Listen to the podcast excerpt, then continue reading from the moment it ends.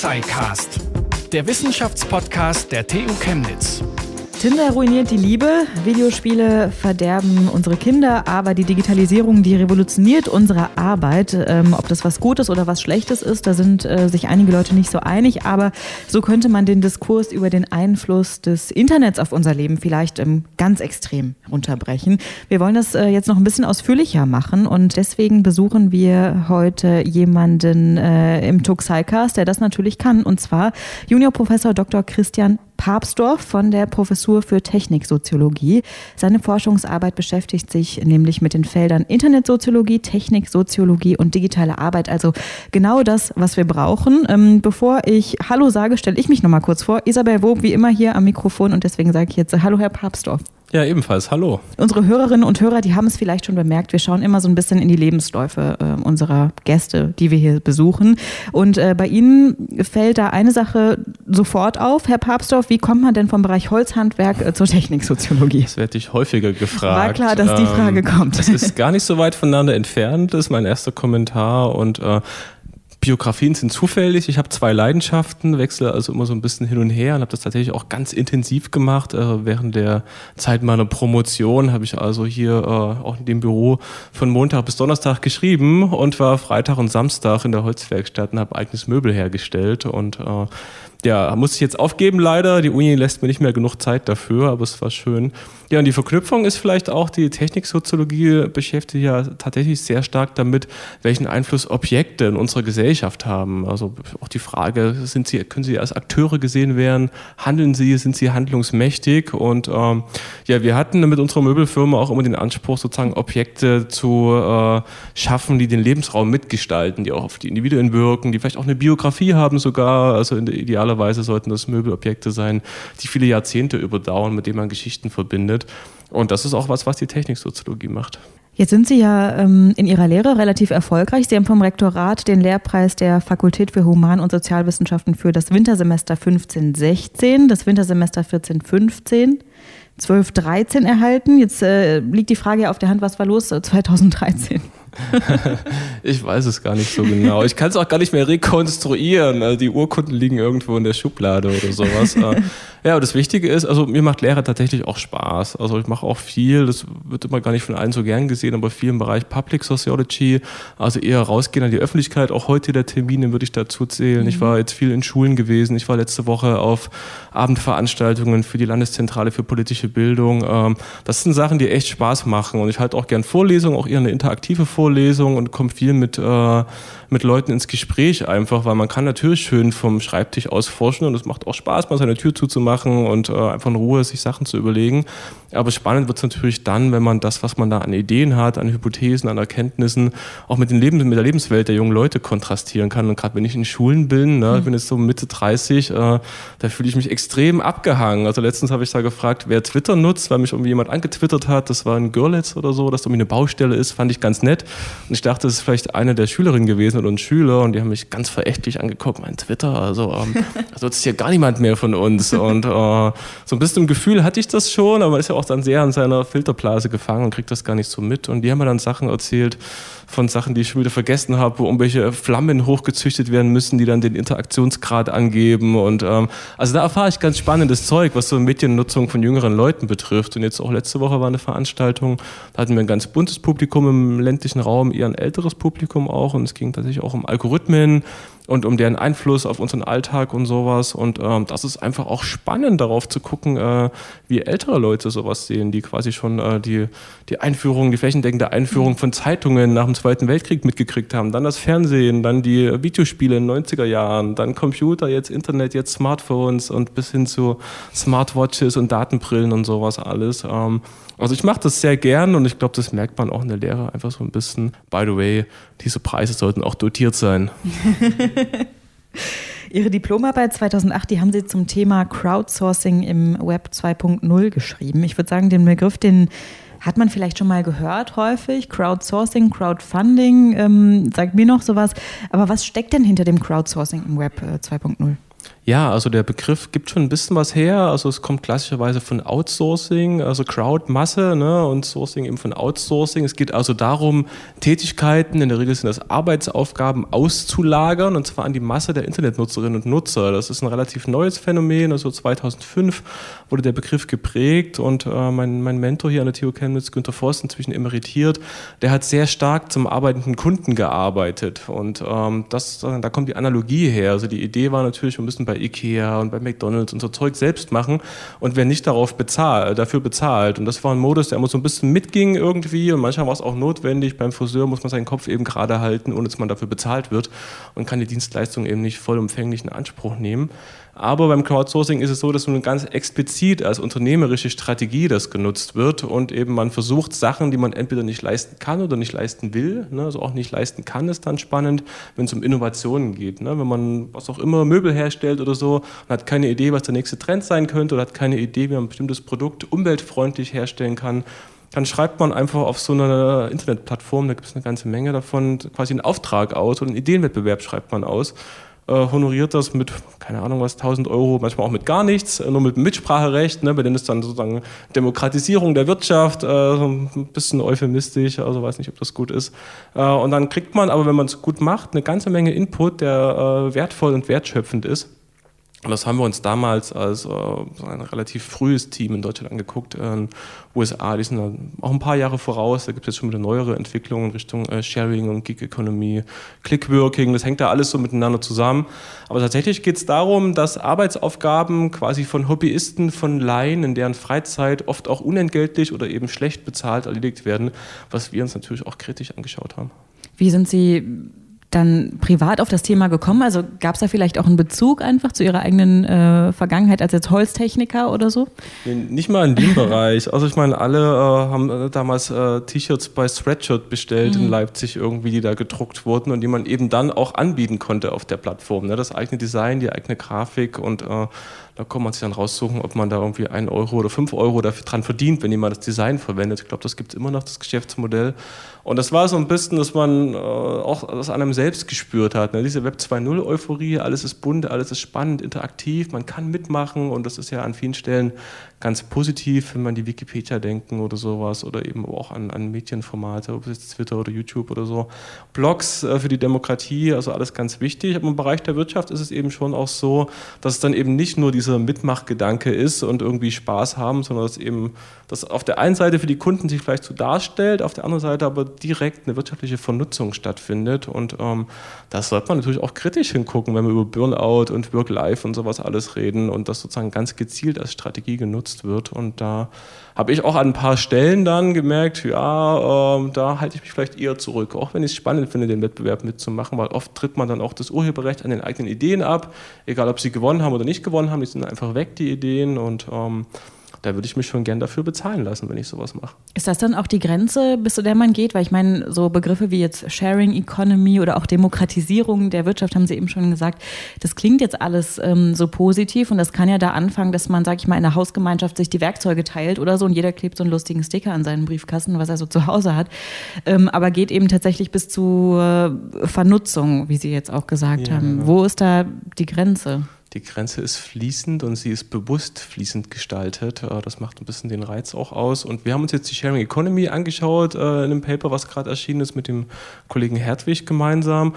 Und unsere Frage war tatsächlich, ist die Sharing Economy primär ähm, profit-orientiert oder eher allgemeinwohl-orientiert? Und wir haben uns da so in einer qualitativen Methode also an die 60, 65 Plattformen angeschaut und haben herausgefunden, dass es kaum einen Bereich gibt, kaum eine Plattform, die tatsächlich originär und ausschließlich community-orientiert ist. Ähm, es gab ein paar, das waren auch die Plattformen, die technisch relativ abgeschlagen waren, die relativ wenig genutzt wurden und die irgendwie so ein bisschen vor sich hingedümpelt haben. Und es gab ein paar, die waren so ähm, zwischendrin, ne, weil sie über die Grenze gesprochen haben. Also da gab es Sachen, wo man beispielsweise seinen WLAN einfach scheren kann und äh, dann Leuten, die da zu Gast sind in einer fremden Stadt, Zugang gewährt. Und da gab es immer so Modelle, man kann das for free machen und kriegt dann dafür in einer anderen Stadt auch for free halt ähm, das Netzwerk von anderen Leuten zur Nutzung bereitgestellt. Oder eben, man kann sich auch raussuchen, ob man pro Nutzung einen Euro haben möchte und dann selbst auch einen Euro bezahlen muss. Ne? Also sozusagen, das ist mit einem Klick, entscheidet sich das schon. Und bei vielen Sachen ist es eben unklar. Auch in den USA gibt es eine Plattform, die heißt Fiverr.com. Also Fiverr, weil es immer eigentlich 5 Dollar alles kosten sollte. Das ist lange jetzt schon nicht mehr so. Und ähm, da gibt es ganz viele Sachen, die haben wir so, äh, also Tank, äh, äh, Schenk- und Tauschwirtschaft auf der einen Seite, wo es wenig dazu gibt und eher so nebenberufliche äh, Sachen haben wir das dann genannt, so nebenberufliches Segment. Und ähm, da ist es so, dass Sachen, die früher fast schon so Nachbarschaftsgefälligkeiten waren, jetzt eben irgendwie kommerzialisiert werden. Ich will gar nicht sagen, dass es immer negativ sein muss, also weil in einem Zeitalter, wo Leute häufiger umziehen, äh, wo man vielleicht auch ein bisschen vereinzelter ist als noch äh, in klassisch gewachsenen Nachbarschaften, dann kann es auch ein Vorteil sein, dass ich da jemanden finde, der ohnehin einen Hund hat, mit dem spazieren geht und meinen Hund noch mitnimmt. Oder dass ich jemanden finde, der Spaß daran hat, meine Obstbäume zu beschneiden oder sowas. Ne? Aber es sind tatsächlich auch alles Sachen, die bisher irgendwie eher Allgemeinwohl, private soziale Netzwerke waren und sich eben ein Stück weit äh, kommodifizieren, nennen wir das, also zur Ware werden und irgendwie einen Preis auch bekommen.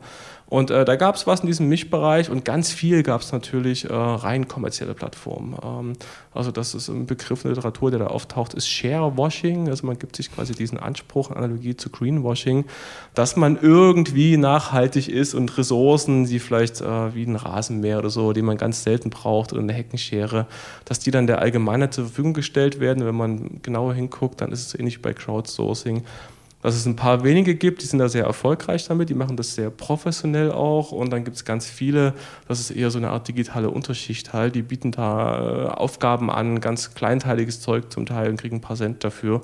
Und die Plattformen kassieren halt relativ gut. Und die Unternehmen haben natürlich eine riesige Menge an Arbeitskräften, auf die sie im Grunde, früher gab es Tagelöhner, ne? jetzt sind das Minutenlöhner oder noch weniger, also für einzelne Klicks wird man ja teilweise bezahlt, man muss ein Bild zu einem Begriff zuordnen und kriegt dann ein Zehntel Cent dafür, das ist ein neuer Arbeitsmarkt. Markt, äh, der spannend ist, aber der natürlich auch in Richtung Prekarisierung kritisch zu betrachten ist. Was für Leute arbeiten denn da? Man weiß es nicht so genau. Es gibt relativ wenig quantitative Untersuchungen dazu. Ähm, was wir sehen, ist, dass es oft ähm, so Leute sind, die in irgendwelchen äh, Statusübergängen sind, also die mit dem Studium gerade fertig werden oder gerade schon fertig sind, das irgendwie so nebenbei machen.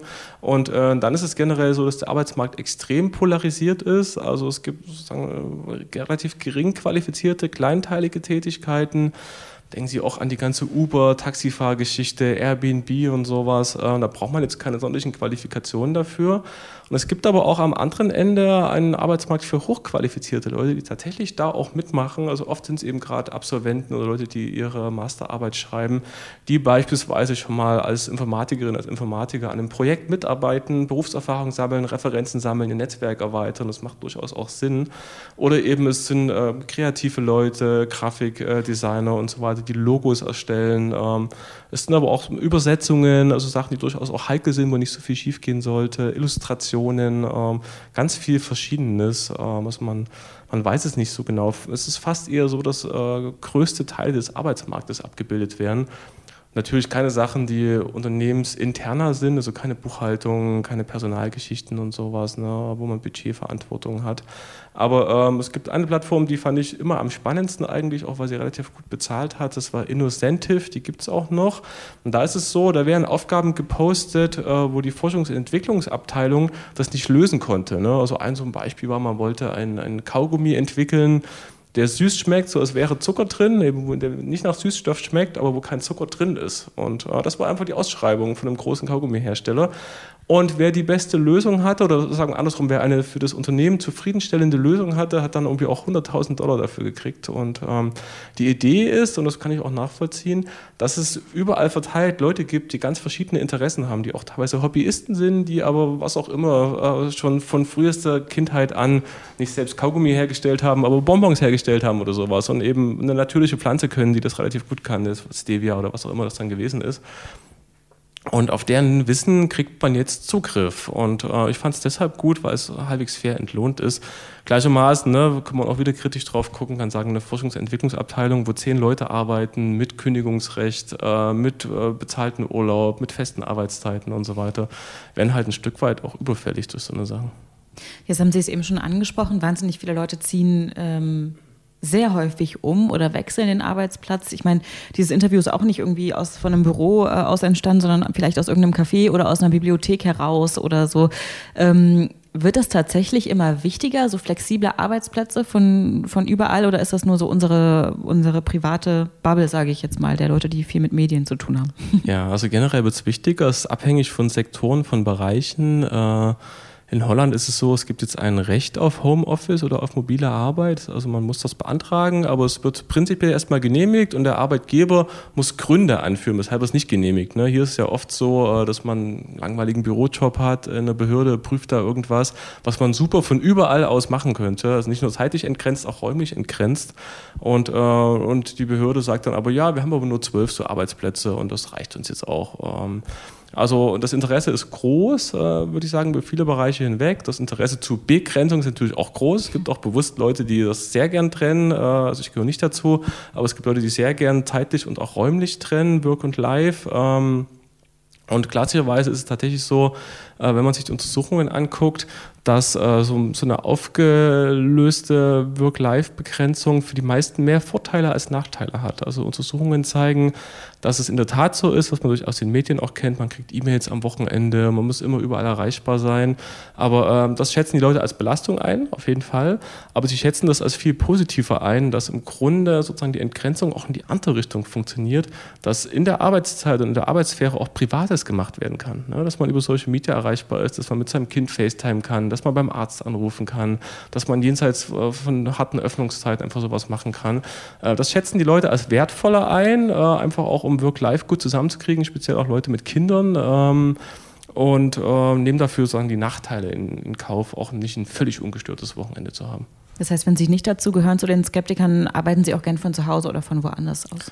Ich darf nicht von zu Hause arbeiten, deshalb mache ich das auch nie. Ähm, ich würde natürlich sehr gern sehr viel von zu Hause aus arbeiten und mobile Arbeit natürlich auch, wenn man äh, auf Dienstreise ist oder sowas mit den schönen Geräten, macht das Spaß und ähm, ich sehe natürlich die Nachteile. Ne? Man merkt dann auch in intensiveren Phasen, dass der Schlaf schlechter wird, dass man morgens sozusagen unerholt aufweckt, äh, weil das ganze Zeug zu Hause ist. Und bei mir ist auch so, äh, sozusagen äh, mein Büro und mein, mein Schlafzimmer sind direkt Tür an Tür. Also ich habe da einen Arbeitsweg von zwei Metern morgens. Und äh, andersrum kann es aber auch ganz gut sein, so ein bisschen eine Trennung zu haben. Ne? Erstmal ins Auto zu gehen oder in die Bahn oder sowas und runterzukommen, auch nach der Arbeit. Äh, das merkt man schon.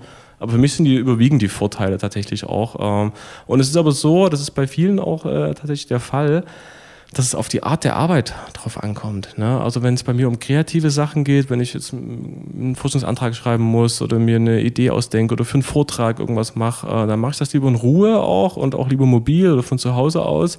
Ähm, Im Vergleich dazu, wenn ich Standardsachen mache, jetzt ähm, sagen wir mal Hausarbeiten korrigieren, Klausuren korrigieren oder sowas, dann geht es auch super, wenn hier jemand reinkommt und mich unterbricht und stört, dann geht es einfach weiter bei derselben Aufgabe. Bei ein paar Sachen ist das hinderlich und bei ein paar Sachen, auch wenn man kreativ arbeitet, muss man erstmal in die Stimmung reinkommen und die Mut reinkommen und dann braucht man eine schöne Arbeitsumgebung. Also mein Büro ist relativ hell und mit Bildern und sowas schon ganz nett, aber es ist eben was anderes, äh, ob man an einem wirklich schönen Ort sitzt und sich entspannt und dann auf gute äh, Gedanken kommt oder nicht und ähm, an der Uni ist das schwierig aus rechtlichen Gründen und sowas. Äh, an vielen Stellen wird das einfach aber auch nicht kapiert. Ne? Da denkt man immer noch, man muss mit der Peitsche hinter den Leuten stehen und muss gucken, dass sie sozusagen abliefern. Und das geht bei vielen Jobs einfach nicht. Also auch überhaupt generell Arbeit in Stunden zu bemessen, finde ich einfach problematisch. Ne? Bei 10, 15 Prozent geht das gut auf, da macht das auch Sinn in der Produktion oder in, in Dienstleistungen, wenn man äh, im Verkauf arbeitet oder sowas. Aber schon da, wenn man im Handel ist beispielsweise, ne, ähm, ist das einfach schwierig. Da kann man einen guten Tag haben, eine gute Idee und hat eine gute Verkäufe gemacht. Und dann fände ich es auch legitim, ähm, dann morgens halb zehn zu sagen, sagen, okay, mein Tag ist gelaufen, äh, ich bin zufrieden, mein Arbeitgeber ist zufrieden und muss eben nicht nach sechseinhalb Stunden hier absitzen. Ähm, also kommt drauf an. Man hat es eben, glaube ich, schon so ein bisschen rausgehört, ne? wenn Sie sagen, man kann irgendwie auf der Arbeit ähm, mit den eigenen Kindern FaceTime oder so, da ist erreichbar über Social Media, ist, dass Sie sich auch wahnsinnig viel mit Kommunikation beschäftigen. Also ich glaube, ich bin gerade noch so an der Grenze aufgewachsen, dass ich noch äh, meine Computerspiele mit Diskette gespielt habe oder so, äh, ohne Smartphone. Das jetzt gar nicht mehr wegzudenken. Ich meine, schon als Einjähriger oder so kann man irgendwie Fotos angucken auf dem Smartphone. Was hat sich da verändert in den letzten zehn Jahren? Das ist jetzt wahrscheinlich eine Frage, bei der man sehr viel erzählen kann. Ja, es hat sich viel verändert, ist aber auch viel gleich geblieben. Ne? Mhm. Also ähm, bei der Diskussion, bei der ich letzte Woche war, das habe ich schon gesagt, da war ein so ein Beitrag von einem äh, Psychologen aus Bayern und der meinte, den Leuten wäre es heute wichtiger, 3000 Facebook-Freunde zu haben, als drei richtige Freunde zu haben. Das stimmt natürlich überhaupt nicht. Ähm, was wir sehen, ist, dass Medien sich gegenseitig so ein bisschen ablösen. Ne? Also Festnetztelefonie hatte jetzt eine Durchdringung von fast 100 Prozent äh, bis in die 90er Jahre hinein. Das heißt, jeder Haushalt hatte so einen Anschluss, bevor die Handys und dann die Smartphones aufkamen. Das ist ein bisschen abgelöst. Wir telefonieren weniger, schreiben mehr und sowas. Ähm, also ich bin skeptisch, ob sich ähm, soziale Beziehungen wirklich verändern dadurch. Ähm, ich stelle viel mehr Kontinuität fest, viel mehr Sachen, die stabil geblieben sind. Auch also allein die Tatsache, dass wir heute in einem gemeinsamen Raum sitzen. Ne? Ich glaube, Sie kommen aus einer anderen Stadt, Sie mussten also hierher fahren. Das, es hat was, sich zu sehen einfach auch. Ne? Also zu wissen, mit wem hat man es zu tun. Es entstehen andere Gespräche, als wenn man sich nicht sieht. Und unsere Untersuchungen zeigen auch, ähm, dass Leute ganz bewusst ihre Medien wählen, je nachdem, worum es eben geht. Ne? Also Triviales und ein bisschen Ablenkung, ein bisschen Prokrastinieren geht eben super über äh, Messenger und sowas. Ähm, wenn es komplexer wird, äh, wenn es schwierige Sachen sind, dann muss man telefonieren. Das haben die uns ganz klar gesagt, unsere Befragten. Und wenn es sozusagen richtig hakelig wird, wenn es um emotionale Sachen geht, wenn es äh, um intensive Fragen geht, dann muss man sich sehen, dann muss man hinfahren. Also auch wenn es weit weg ist oder sowas. Und ähm, deshalb sehe ich viele Kontinuitäten. Gleichermaßen stellen wir natürlich auch fest, ähm, dass, dass so Paradoxien entstehen. Also Informationsqualität versus Quantität. Ne? Also viele Leute fühlen sich überfordert, äh, kriegen also Unmengen von Sachen geschickt, von Nachrichten. Ich will gar nicht wissen, wenn wir fertig sind, ist da auch ein Haufen Zeug aufgepoppt, äh, was ich heute noch beantworten muss. Ähm, das ist einerseits schön, ne? Andererseits aber auch problematisch. Und äh, wir haben bewusst jetzt in unserer letzten Studie auch so eine Gegenposition eingenommen und haben uns gefragt, äh, was denn Leute für äh, Modi der freiwilligen Nichtnutzung nennen wir das, also das Internetverzicht ist. Ne? Digital Detox ist so ein Stichwort, äh, praktizieren. Und was wir gesehen haben, um das nur mal anzuteasern hier, ist, wir haben 30 junge Leute gefragt, also alles Digital Natives in langen Interviews, teilweise über zwei Stunden. Und äh, jeder von denen praktiziert auf irgendeine Art und Weise Detox, also freiwilligen Verzicht, äh, räumlich oder zeitlich. Äh, keiner ist völlig blind und ist völlig ausgeliefert. Äh, ich glaube, wir sind gerade in so einer Phase, wo wir jetzt merken, okay, es ist zwar schön, ne, aber es hat auch Nachteile. Wir müssen uns auch digitale Freiräume schaffen und äh, ein bisschen durchatmen halt. Ähm, deshalb würde ich sagen, wir wurden so ein bisschen überrollt glaube ich, auch mit dem mobilen Internet. Und äh, jetzt ist eher so eine Phase des Erwachsenwerdens angebrochen, zumindest für viele meiner Generation.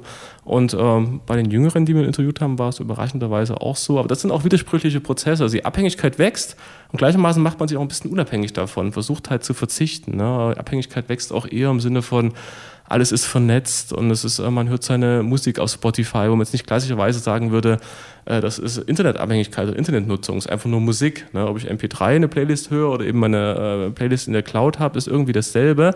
Aber wenn man dann mal bei der Oma in Brandenburg ist, dann ist es eben schwierig, wenn man dann offline ist, weil dann ein Stück Lebensqualität verloren geht. Also man ist abhängig, aber man macht sich gleichermaßen aber auch frei davon. Ja, ich denke auch nur, also wenn man, gerade wenn man so Begriffe hört wie jetzt Smombie oder so, ne, also so junge Menschen, die eigentlich nur noch vorm Smartphone hängen und so weiter. Und dann eben auch auf der anderen Seite dieses Digital Detox, also vorm Detox muss ja erstmal die Vergiftung eigentlich kommen, würde ich jetzt so in meinem, in meinem Kopf sagen, oder? Ja, also ich glaube, so ist es. Und das Spannende ist, man spürt es halt auch. Also alle von uns spüren das. Es ist nicht so, dass wir sind eben keine Zombies, die es nicht spüren. Also man merkt das relativ schnell und äh, man merkt das körperlich, man merkt das kognitiv, man merkt das sozial, man merkt das emotional auch, dass man unzufrieden wird dann irgendwann und äh alle Befragten haben das berichtet. Ne? Sie wollen kurz was gucken online und auf einmal sind da 28 Tabs offen und man ist einfach genervt von seinen eigenen Tabs und äh, im Browser und speichert die dann ab, um sie später noch abzuarbeiten und stellt dann nach einer Woche fest, okay, kann ich alles wegschmeißen, kann ich alles löschen. Und es findet statt und es ist eben aber nicht so, dass die junge Generation nur noch vom Smartphone hängt. Also wir haben zwei kleine Kinder, die jeweils auch ein Tablet haben, auch von frühester Kindheit an. Und äh, die nutzen das gern natürlich, äh, aber bei denen ist es so, sobald wir eine attraktive Alternative anbieten und die ist eben rausgehen, ein Brettspiel spielen, in Zoo gehen, was auch immer, Freunde treffen oder sowas, dann ist das gar kein Thema. Also das ist nett, irgendwie um Zeit zu verdaddeln, so wie Comics und Fernsehen einfach auch nett waren, unserer Kindheit um Zeit zu verdaddeln. Äh, aber es ist, ich finde es schwierig, dass der Technik zuzuschieben. Also auch wenn es wirklich auch um Kinder geht und Internetnutzung, sondern es schon eher in Verantwortung der Eltern, halt äh, Alternativen anzubieten. Was ist denn toller, als eine Hütte im Wald zu bauen oder mhm. sowas, mhm. in, in, der man dann rumspielen kann ne, oder auf den Baum zu klettern. Dann ist es echt langweilig, den, die Kinderabteilung von Netflix anzugucken. Aber ist es vielleicht auch so, dass dann die jüngeren Generationen einfach schon, schon von Anfang an den Umgang damit viel besser lernen und äh, viel besser einschätzen können, wann reicht es mir, als jetzt zum Beispiel ältere Menschen, da hört man ja auch häufig von der digitalen Pubertät, sage ich mal, wenn man dann selber in den eigenen Familien-WhatsApp-Gruppen so eine Emoji-Schwemme auf einmal hat. Also gibt es da tatsächlich so einen Unterschied in der Entwicklung? Ja, also sie können besser umgehen auf jeden Fall. Ob sie reflektierter umgehen, weiß ich nicht. Also fehlen mir auch die Daten dazu. Äh, was ich feststelle, ist schon, dass es da Nachholbedarfe gibt. Es gibt also erste Suchtkliniken auch für Internetsüchtige und in Deutschland reden wir so nach Schätzungen von einer halben Million wirklich hart Internetsüchtigen. Das heißt nicht nur Personen, die das viele Stunden am Tag nutzen, sondern Personen, die auch Nachteile daraus haben. Gesundheitliche Nachteile, soziale Nachteile, Nachteile im Beruf, Schule und Studium und so weiter.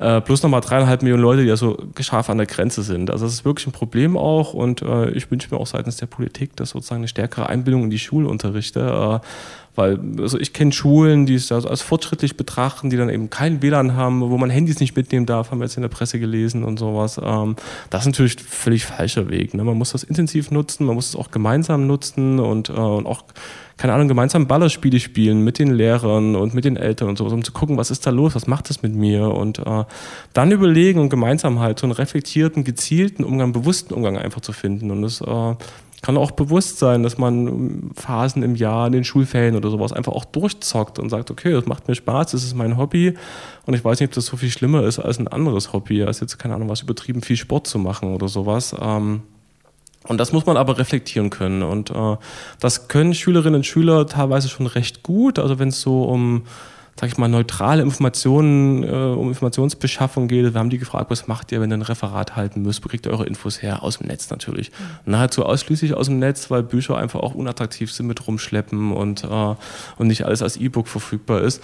Und die haben uns ganz klar, und zwar alle auch gesagt, ähm, wir gucken natürlich nicht bloß die ersten zehn Treffer an von Google. Also die wussten das schon, wenn es da um, keine Ahnung was, Atomenergie geht oder sowas, dass man eben dann auch ein bisschen in der Filterbubble ist und ein bisschen gucken muss, von wem wurde die Seite erstellt, wer schreibt da was rein und so. Also da gibt es schon so eine Medienkompetenz. Äh, aber so aufs eigene Leben gemünzt ist dann immer noch mal so ein Unterschied zwischen Einstellung und Verhalten. Ne? Man weiß es irgendwie eigentlich, dass es einem auch nicht gut tut und ähm, wie mit Privacy und Datenschutz. Ne? Man weiß, dass es kompliziert ist und man findet es auch nicht gut, äh, aber dann hat man so, also wir haben das zwanghafte Gewohnheiten genannt, ne? so Sachen, die sich irgendwie eingeschlichen haben und so Habits, die man echt schlecht wieder loskriegt ich sage jetzt mal, also Social Media oder Wikipedia, wenn man für ein Referat recherchiert, die sind wir ja noch relativ an der Oberfläche des Internets, aber sie haben sich auch sehr, sehr tiefgründig mit dem Internet beschäftigt, mit dem ähm, Hidden Web zum Beispiel. Was geht's, äh, geht's da genau? Weil die Begriffe, die kennt man ja so Hidden Web, Darknet und sowas. Aber so richtig vorstellen kann sich da, glaube ich, niemand was. Sie wahrscheinlich schon. Ja, Tiefen oder Untiefen, man weiß es nicht genau, je nach äh, politischer Auffassung. Ja, wir hatten ein Forschungsprojekt dazu, ein relativ kleines, so anderthalb Jahre, was aber ganz spannend war. Und ähm, die Öffentlichkeit weiß es nicht genau, die Wissenschaft wusste es damals auch nicht genau. Also bei uns ging es darum, äh, was ist da überhaupt los, wer kommuniziert da, wozu wird es genutzt, was gibt es da für Medien und so weiter. Und generell ist es ja so, das ist frei zugänglich, äh, dieses Hidden Web, Deep Web, Darknet, je nachdem, es gibt keinen einheitlichen Begriff dafür. Aber man braucht eben eine spezifische Software, um darauf zuzugreifen. Also einen spezifischen Browser, man hat eine besondere Verbindung dann über dieses äh, Tornetzwerk und sowas. Ähm, das hat viele Vorteile. Man ist da also sehr, sehr, sehr anonym, nicht komplett anonym. Man hat, äh, denke ich mal, den, den größtmöglichen Grad an Anonymität, was sehr hilfreich ist für Journalistinnen und Journalisten, für Leute mit abweichenden Glaubensbekenntnissen, mit Krankheiten, mit abweichender Sexualität, was auch immer. Also wo man quasi die Spuren aus guten Gründen verwischen sollte. Und gleichermaßen hat es natürlich auch, äh, das ist auch aus den Medien sehr bekannt, eine deutliche Affinität zu Illegalität.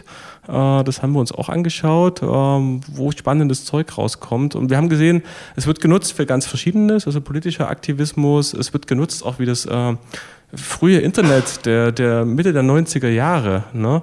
Äh, also da sind noch selbst gestrickte Homepages, ähm, die, die einfach auch lustig sind teilweise mit ganz äh, jetzt schon fast antiquierten Messenger-Funktionen und sowas alles. Ähm, und wir haben auch viel Illegalität gesehen, aber witzigerweise, also wir dachten, das ist so Wild West Internet. Ne? Jeder betrügt jeden und, äh, und Bitcoins werden hin und her geschoben und alles verschlüsselt und sowas. Und äh, Natürlich, wenn da Drogen verkauft, natürlich, wenn da Waffen verkauft, natürlich, wenn da illegale Ausweise, also gefälschte Ausweise verkauft, äh, meistens witzigerweise auch äh, so ideologisch gerechtfertigt. Also das, äh, das Lustigste, was ich noch im Kopf habe, war da eine Seite, die die Ausweise tatsächlich verkauft hat und auch Fahrerlaubnisse, glaube ich. Ähm, Und die Rechtfertigung war, äh, dass er sozusagen ein liberales, äh, liberalen Glauben folgt und jeder Mensch überall leben sollte und äh, leben dürfen sollte. Und ähm, da die Ausweise das relativ stark reglementieren, wäre es doch toll, wenn jeder sich einen Ausweis kaufen könnte und dann in dem Land leben könnte, wo er gern wollte. Ne? Das war so ein bisschen die Rechtfertigung. Und was ich aber eigentlich erzählen wollte, wenn wir uns diese Plattform angeguckt haben, da gibt es da Plattformen, die sind ähnlich wie Amazon, also mit Reviews, mit Sternchenbewertungen, dem ganzen Kram. Ähm, da ist unglaublich viel soziale Ordnung vorzufinden. Das heißt, äh, es gibt ein Beschwerdesystem, es gibt Schiedsrichter, man kriegt sein Geld zurückerstattet, wenn die Ware, also wenn das Gras nicht gut genug war, das man da auch immer gekauft hat. Ähm, und das war sehr kundenfreundlich auch. Und äh, es gibt Lieferzeiten, es gibt Tracking für die Pakete, die die äh, Verkäufer sagen, wenn sie im Urlaub sind, wenn sie halt nicht liefern können und sowas alles. Also eine sehr spannende Welt, äh, die wir so ein bisschen angepiekst haben. Aber kommt das vielleicht dann auch von der Anonymität? Also wenn Sie jetzt sagen, im Hidden Web oder Darknet, da hat man einfach den höchsten Grad, den man an Anonymität erreichen kann, dann frage ich mich ja, ist es auch ein bisschen paradox, dass ich da dann auf einmal so vertrauliche Informationen teile oder, oder Dinge kaufe, die ich vielleicht im normalen Netz, also das nicht versteckt ist oder so, äh, nicht unbedingt kaufen kann. Also dann muss ich ja irgendeine Vertrauensbasis schaffen schaffen, oder? Ja, also Vertrauen war die zentrale Kategorie und es gibt verschiedene Mechanismen, das auch zu schaffen. Also die klassischen Mechanismen, Bewertungen und so ein Kram halt, Profile und sowas, die natürlich dann nie so öffentlich sein dürfen, dass man rausfinden kann, wer was gekauft oder verkauft hat. Es gibt aber auch andere Mechanismen. Also was passiert ist, eher so eine Art äh, soziologische Vertrauensbildung, indem man geguckt hat, ist das plausibel, was der andere da erzählt. Das wurde so ein bisschen auf den Zahlen gefühlt halt und auch ziemlich intensiv recherchiert von einzelnen Usern. Also die Rolle, die der da vorgibt, äh, füllt er die auch wirklich aus, ne? Oder tut er nur so, als würde er was verkaufen? Und ähm, das war relativ wichtig und ähm, ja, generell würde ich sagen, eine hohe Vertrauensbasis, muss man mal gucken, was der Vergleich auch ist. Ne? Wenn wir über den äh, Kauf und Verkauf von illegalen Gütern sprechen, jetzt nicht die primäre Funktion ist, aber was natürlich sehr populär ist da, dann ist die Referenz natürlich nicht Amazon, sondern die Referenz ist, keine Ahnung was, hinterm Bahnhof oder wo auch immer man äh, sonst klassischerweise Drogen kauft und da sind die im Darknet schon ein Stückchen weiter gewesen. Also bis hin dazu, dass es da objektive Qualitätsreviews gab für die Sachen, die gekauft werden. Das heißt, die Drogen wurden beispielsweise auch getestet von chemischen Laboren und sowas. Und man wusste eben, was man da kauft und äh, musste eben nicht Gefahr laufen, dass man da, keine Ahnung, noch Ärger kriegt mit irgendjemand oder mit seiner Gesundheit. Ähm, also die machen das schon ganz gut und äh, der Witz ist natürlich, dass es eine Gelegenheitsstruktur ist. Ne? Das ist nicht die Ursache dafür, sondern einfach eine technische Möglichkeit, die ja witzigerweise auch von der US-amerikanischen Regierung mitgeschaffen wurde und jetzt äh, sehr stark äh, auch für, für Kritiker, von Kritikern genutzt wird und äh, zu Datenschutzzwecken und eben auch für illegale Aktivitäten. Ich will das überhaupt nicht gutheißen, äh, aber zumindest von einem relativ neutralen Gesichtspunkt her läuft das da ziemlich geordnet und ziemlich professionell ab. Aber Sie würden jetzt nicht sagen, dass das Darknet ist das bessere Clearnet quasi. Ich würde das nicht sagen, aber ich würde sagen, man sollte in Erwägung ziehen, das zu nutzen für mhm. bestimmte Dinge. Ne? Also man muss ja überlegen, wenn wir über Datenschutz und Privacy sprechen und überlegen, was wir für Spuren hinterlassen, dann ist das Argument ganz oft, ich habe nichts zu verbergen, also gut, äh, dass ich jetzt nichts zu verbergen habe und in Vergangenheit nichts zu verbergen hatte, heißt nicht, dass die Sachen, die ich jetzt mache und die ich gemacht habe, auf die Zukunft keinen Einfluss haben können. Ne? Also man braucht nur eine neue Koalition im Bundestag abwarten und eine Reform von der Krankenkasse. Und schon ist es so, dass Krankenkassen sich, wie jetzt bei den privaten Krankenkassen, auch sich raussuchen können, wen sie versichern und zu welchem Tarif. Ne? Und wenn ich dann eben poste, wie ich da abseits der Piste mit dem Snowboard durch die Alpen brettere oder sowas, ähm, dann ist das schon relevant. Ne? Oder wenn ich eben ein paar Mal zu oft gegoogelt habe äh, mit, keine Ahnung was, chronischen Krankheiten oder so, ne? das bedroht dann auch unsere Solidargemeinschaft. Und ähm, da würde ich sagen, kann man dann das auch schon nutzen, äh, weil man kann über dieses Tonnet Netzwerk eben auch im Clearnet surfen. Äh, das heißt, man kann quasi auf alle Seiten anonym zugreifen, da lässt keine Spuren, kann nicht getrackt werden. Und wenn wir so wissen, was größere Konzerne alles auswerten, wenn wir da online am Start sind, dann ist das, glaube ich, ganz sinnvoll. Würden Sie sagen, dass ähm, wir uns prinzipiell eher zu wenig Gedanken darüber machen, welche Spuren wir so im Netz hinterlassen?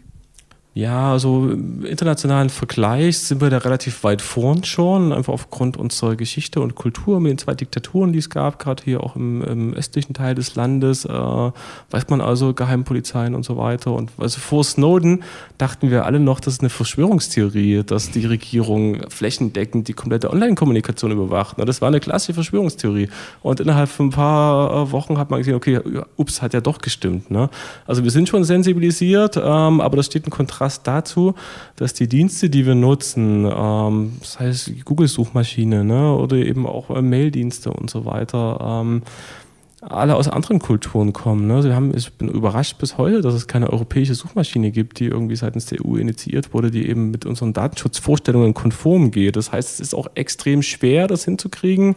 Und äh, wir stellen eine hohe Sensibilität fest und wir stellen auch relativ gute Entwicklungen fest, äh, beispielsweise im Mail-Bereich. Da gibt es ja schöne Dienste jetzt, äh, Posteo oder sowas, wo wir für einen Euro im Monat, äh, was von zunehmend mehr Leuten genutzt wird, einfach ohne Werbung und ohne, dass unsere Daten verkauft werden, e-mailen können. Also ich glaube, das wird kommen und äh, das ist einfach auch so ein Schritt des Erwachsenwerdens des Internets. Also alles auch, was so personalisierte Werbung betrifft und sowas. Ich finde es bis heute überraschend, dass man kein äh, über seinen YouTube-Account nicht einfach einen Euro im Monat zahlt und dafür keine Werbung eingeblendet bekommt, weil viele Leute bereit wären dafür, ähm, nicht quasi belästigt zu werden und äh, auf Ewigkeiten, wenn man, keine Ahnung was, äh, jetzt als Mann hat mir in Interviews gehört, dass jemand Dessous für die Freundin kaufen wollte, dann kriegt man die eben Monate, Wochen lang angezeigt auf seinem Rechner, was auch auf der Arbeit unangenehm ist oder sowas, wenn da alles voll ist mit, mit äh, Frauen, mit Frauenunterwäsche.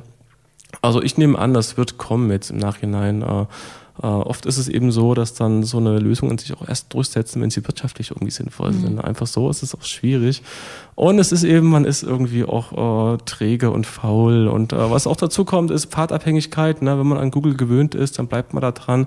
Und die Großen machen es natürlich auch geschickt. Ne? Wenn das digitale Ökosysteme, dann ist es eben auch schwer, aus dem Apple oder Amazon oder Google oder Microsoft oder eben auch Facebook-Universum wieder auszutreten, weil das auch tatsächlich Nachteile hat für einen dann selbst. Nicht nur wirtschaftliche, sondern auch soziale Nachteile, dass man sich ein Stück weit selbst exkludiert, wenn man eben äh, von Facebook äh, zu einem anderen sozialen Netzwerk wechselt, wo eben nicht die ganzen Kontakte drin sind. Wenn wir über Facebook und Datenschutz und Google und so weiter sprechen, dann ähm, sprechen wir ja automatisch, glaube ich, auch von, von Algorithmen. Und es ist auch immer so ein Wort, finde ich, was man so in den Raum stellt und wo viele dann sagen, boah, krass, was ist das eigentlich überhaupt? Also was ist ein Algorithmus bei Facebook zum Beispiel? Ja, so ein Algorithmus ist an sich erstmal relativ simpel definiert, nur ein Rezept, also eine Handlungsanweisung für ein Stück Technik, in der Regel Software, äh, die irgendwas ausführt. Ne? Also eine Automatisierung, ein Shortcut für irgendwas. Und ähm, das sieht man an ganz vielen Stellen. Also wenn wir eine E-Mail schreiben, dann wird die durch einen Algorithmus zerteilt in kleine Pakete und die werden am Ende wieder zusammengesetzt, fertig. Ne? Ähm, das ist für uns jetzt nicht so spannend. Wenn wir uns Algorithmen angucken, dann gucken wir uns eher Algorithmen an, die sozusagen eine soziale Tragweite haben, nicht bloß so eine technische Tragweite und die auf irgendeine Art und Weise, das ist unser Kriterium hier für die, für die Auswahl auch der Sachen, die wir uns angucken, die entweder gesellschaftliche oder individuelle Funktionen übernehmen, die bisher also Menschen ausgeführt haben. Ne? Und das sieht man an ganz vielen Stellen. Beispielsweise waren bisher Journalistinnen und Journalisten dafür äh, zuständig, unsere News auszuwählen und zu überlegen, was packe ich denn in die Tageszeitung, was packe ich in das Rentnerplättchen, was kommt ins Amtsplättchen und was kommt da in eine Jugendzeitschrift rein oder sowas. Ne? Das wurde also äh, ganz, genauso auf Homepages, ne? wurde überlegt, was macht man da hin und das ist inzwischen schon so, dass das Algorithmen zunehmend übernehmen mit positiven und negativen Auswirkungen. Ich wollte gerade sagen, also wenn man sich das Ganze mal anguckt und überhaupt, wie oft man eigentlich auch diesen Begriff Algorithmus hört, dann haben die schon einen ganz schön großen Einfluss auf unser Leben mittlerweile, oder? Ja, also wir sehen das in sehr vielen Bereichen. Ob es insgesamt einen großen Einfluss hat, weiß ich nicht, aber es ist schwer, eine gesellschaftliche Sphäre oder einen Sektor zu entdecken, wo wir sagen, der ist frei von Algorithmen. Also da wird nichts mehr mitgestellt. In Medien ist es relativ klar. Denken wir an so Sachen wie Intimbeziehungen oder Partnerschaften, dann gucken wir in die USA und stellen fest, dass über 50 Prozent aller Ehen, die jetzt geschlossen werden, online zustande gekommen sind. Und viele von denen wurden eben gematcht. Ne? Man kennt die Plattform ja und das ist schon spannend. Das ergeben ein Stück weit einen Algorithmus auch in die Hand, sozusagen, die sind interessanterweise, das ist auch ein bisschen schwierig daran. Diese Ehen sind glücklicher und stabiler von den Daten, die wir bisher haben, als die natürlich zustande gekommenen äh, Ehen. Ne? Und ähm, zumindest die, die eine Studie, die ich jetzt kenne, die das genau das untersucht hat, die kam dazu.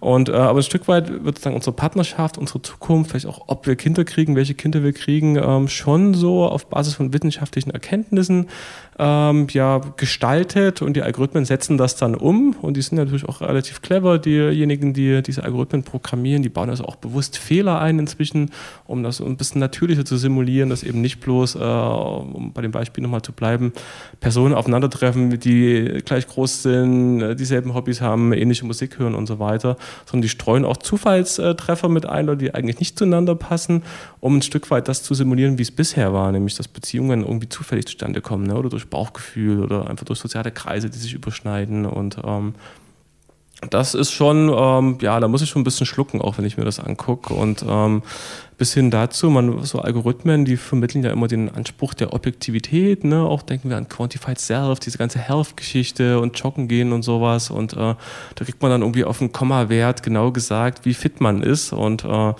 das ist alles Quatsch halt. Ne? Das hat sich jemand überlegt, einfach, der in der Regel auch kein Gesundheitswissenschaftler oder Gesundheitswissenschaftlerin war, äh, und einfach gesagt, okay, ja, 10.000 Schritte ist cool, äh, klingt irgendwie gut und äh, das machen wir jetzt einfach. Wenn du das machst, bist du gesund. Und äh, oft glauben Leute dran, die dann wirklich abends abends nochmal aufstehen und nochmal eine extra Runde gehen und sagen, okay, ich fühle mich gut, wenn ich es geschafft habe. Ne? Äh, andererseits ist es natürlich völliger Humbug. Äh, das sind willkürliche ähm, Festlegungen, die alles andere als objektiv sind. Ne? Bankenwesen, Kredite werden vergeben von Algorithmen inzwischen, oder zumindest äh, äh, zu weiten Teilen.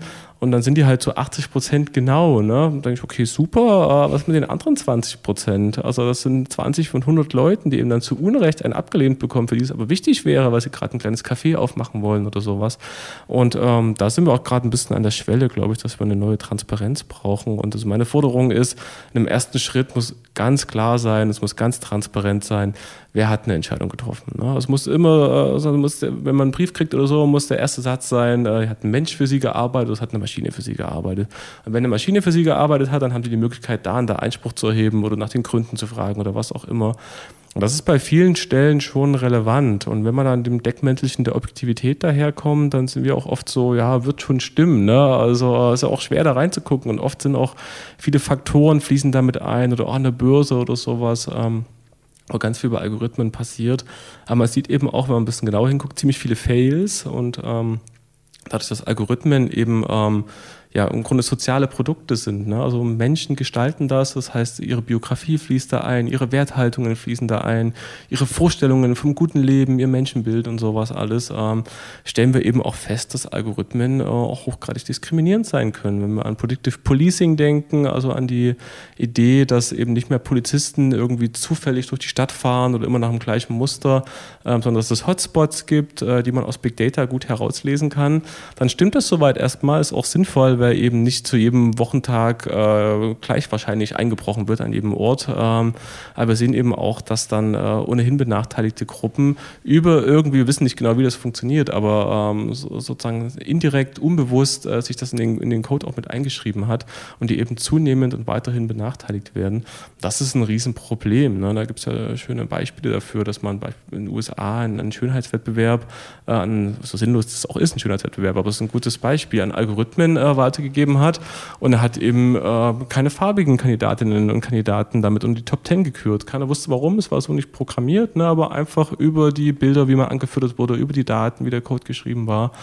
Und äh, das ist ein triviales Beispiel. Wir diskutieren ja auch über Algorithmen, die in der Bildung eingesetzt werden. Ne? Also jetzt hier das KIT hat einen schönen Algorithmus entwickelt, in Anführungsstrichen schön. Ähm, da wird der Studienerfolg am Ende des zweiten Semesters äh, ziemlich deutlich prognostiziert und die Bildungseinrichtungen können jetzt überlegen, ob sie das wollen oder nicht. Ne? Also mit Abiturnote, mit wie lange man gebraucht hat für den Beleg, für die Hausarbeit, was man für Noten hatte und so weiter, kann man eben auf Basis der Daten, das Prüfungsamt hat ja sehr viele Daten von sehr vielen Jahren, kann man sagen, ob es hinhauen wird im Studium oder nicht mit einer 80-prozentigen Wahrscheinlichkeit. Ne? Und das ist die Frage, wollen wir das? Ne? Oder gibt es nicht auch was mit Spätstartern, was mit Querdenkern äh, oder auch was ist mit der Idee, die ich immer auch gern stark mache, äh, was ist mit Scheitern auch? Ne? Also ist es nicht super zu scheitern, fühlt sich nicht gut an, ne?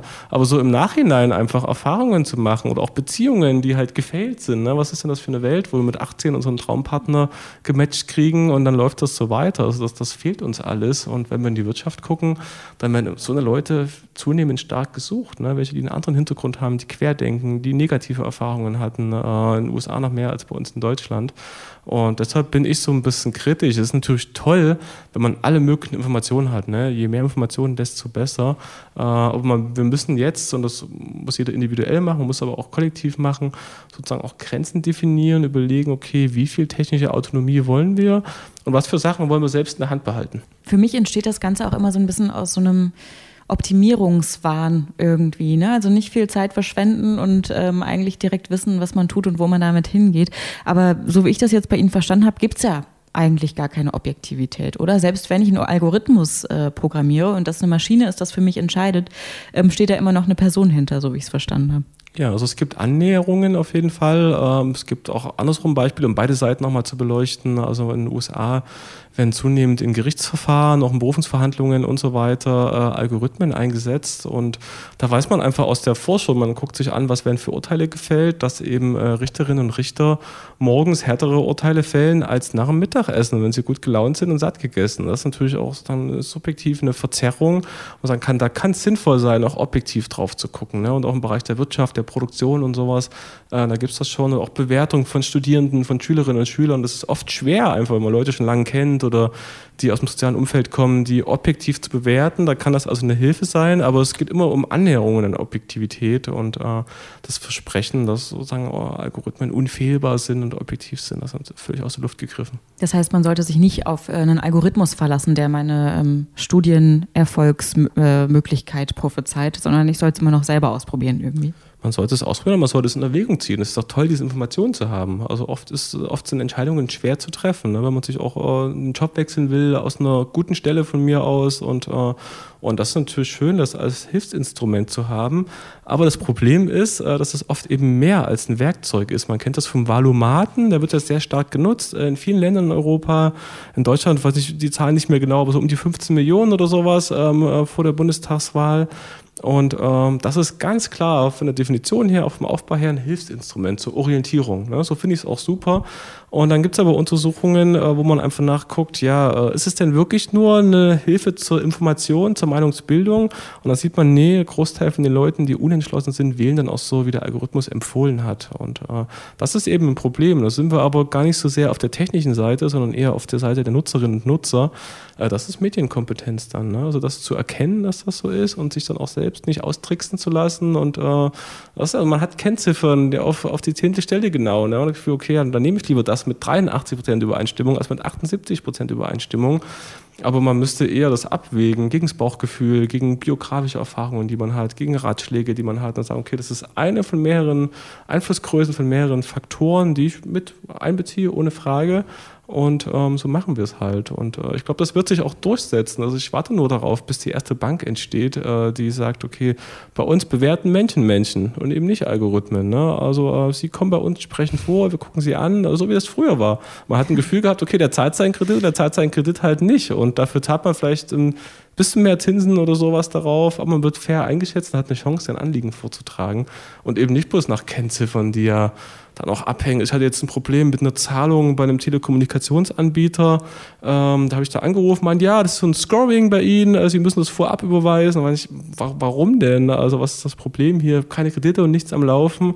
Ja, das kann manchmal schon reichen, wenn zwei in ihrer Straße ihre Rechnung nicht bezahlt haben. Ne? Also Sachen, die dann einfach auch problematisch sind. Ne? Wo ich sage, mhm. für die Institution ist das sinnvoll. Ne? Wenn das HUD eben nicht vertrauenswürdig ist, dann steigt die Wahrscheinlichkeit, dass der Einzelne äh, auch äh, das Geld nicht zurückbezahlt oder was auch immer. Aber ähm, ich denke, es könnte eine gute Dienstleistung sein, zu sagen, äh, hier gibt es sozusagen, also wir unterscheiden so ein bisschen jetzt zwischen äh, High-Tech und High-Touch. Ne? Also das könnte spannend sein. Alles, was dazwischen ist, kann irgendwie so automatisiert werden, aber High-Tech im Sinne von Berufen, wo man viel Wissen braucht, äh, Kreativität und so weiter und High-Touch, Sachen, wo es darum geht, in Kontakt zu kommen, äh, die sind, glaube ich, irgendwie auch automatisierungsresistent.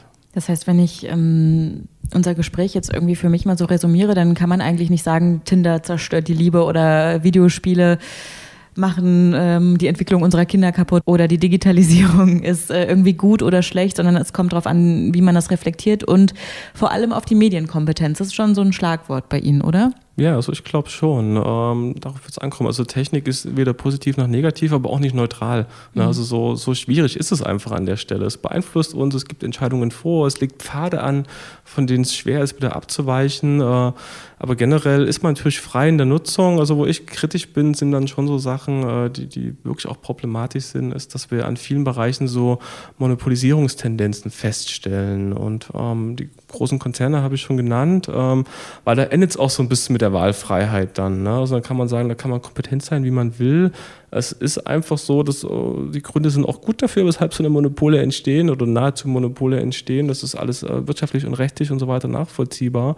Aber da wird es schwierig für die Individuen einfach zu sagen, okay, will ich nicht, kann ich nicht. Äh, und da passiert dann auch, dass, dass man soziale Effekte hat, die problematisch sind in Richtung Exklusion, aber eben auch Diskriminierung und ähm, Und da weiß ich auch nicht genau, wie wir da weiterkommen. Also natürlich sind es die Nutzerinnen und Nutzer, aber es ist, glaube ich, auch die Politik. Ähm, also so, so einfach das auch ist, auf die Politik zu schimpfen. Aber in dem Bereich ist es so, ähm, dass alles, was Digitalisierung jenseits von Infrastruktur betrifft, ne, ist natürlich wir sind extrem hinterher, was äh, Infrastruktur betrifft. Datenleitungen, freie WLANs, mobiles Internet und so. Man kennt das ja. Ne? Man, man, weiß sozusagen jetzt in Europa, dass man über die Grenze, die es ja nicht mehr gibt, ne? dass man sozusagen im eigenen Land wieder ist, äh, wenn der Handyempfang wieder schlecht ist. Und äh, das ist einfach problematisch, dass es so ist. Aber viel problematischer ist, ähm, dass wir sozusagen diese sozialen Effekte der Digitalisierung seitens der Politik überhaupt nicht reflektiert bekommen. Also die Idee ist immer noch, je mehr Digitalisierung, desto besser. Ne? Es gibt eben sozusagen keine Abwägung, es gibt auch überraschenderweise keine Partei, die Piraten haben es ja selbst äh, demontiert. Es gibt keine der, der größeren Parteien, die das zu ihrem Thema macht, obwohl es sich bei einigen anbieten würde. Und ähm, das ist schon wichtig, das auch zu gestalten einfach. Ne? Nicht irgendwie aufzuhalten, zu beschleunigen oder sowas, aber positiv zu gestalten und eben auch Auswege anzubieten. Äh, also das würde ich so, schon so als zweiten Verantwortungsträger definieren. Und dann würde ich sagen, ähm, ist das auch unser Schlusswort. Es sei denn, Sie haben noch eine Botschaft, die Sie ergänzen äh, wollen, Herr Papstorf. Ja, vielen Dank ich glaube, Botschaften habe ich schon genug ausgesendet und ähm, ja, wichtig ist es, am Ball zu bleiben bei dem Thema. Also wir sind jetzt so ein bisschen an der Schwelle, wo es wirklich hakelig wird. Also wir nicht genau wissen, bisher lief das alles noch so mit, aber auch, wir haben gar nicht so viel über Arbeitsmarkt gesprochen und über Substitution von Arbeitsplätzen und sowas. Ähm, also bisher war es nett, dass es sich so entwickelt hat, es hat auch viele Vorteile. Jetzt ist, glaube ich, die Phase, wo man Entscheidungen treffen muss. Und ähm, das sollten wir halt nicht der Wirtschaft überlassen und auch nicht primär der Wissenschaft, ähm, sondern auch nicht primär der Politik, sondern als Zivilgesellschaft sollten wir halt überlegen, äh, wie viel davon wollen wir, wie viel davon können wir. Und eine Voraussetzung ist natürlich, dass es gute Forschung dazu gibt, dass es auch partizipative Formate gibt, wo man mitsprechen kann, aber auch das, was Sie hier machen, ähm, das auch zu kommunizieren und breit zu tragen, äh, das ist einfach, also wenn nicht das wichtigste Thema, vielleicht auch zweitwichtigstes nach Klimafragen, äh, würde ich vielleicht noch sagen, aber ähm, das hat schon Potenziale, viel zu verbessern, aber es kann auch sein, dass der Laden uns auseinanderfliegt, äh, ohne dystopisch zu sein. Äh, das ist in der Tat, sind wir so ein bisschen an der historischen Schwelle und wir in der Wissenschaft wissen nicht, wie es in zehn Jahren aussehen wird. Ne? Äh. Also man muss es jetzt schon gestalten. Und wenn es die Wissenschaft nicht weiß, wer weiß es dann? Ne? ich bedanke mich für das Gespräch, Herr Papstorff, und ähm, ich sage Tschüss an dieser Stelle. Mein Name ist Isabel Wupp und wir hören uns dann in der nächsten Ausgabe im nächsten Monat. Tuxicast der Wissenschaftspodcast der TU Chemnitz. Zu hören auf der Website der TU Chemnitz, aber auch auf Spotify, Apple Podcasts und wo es Podcasts gibt.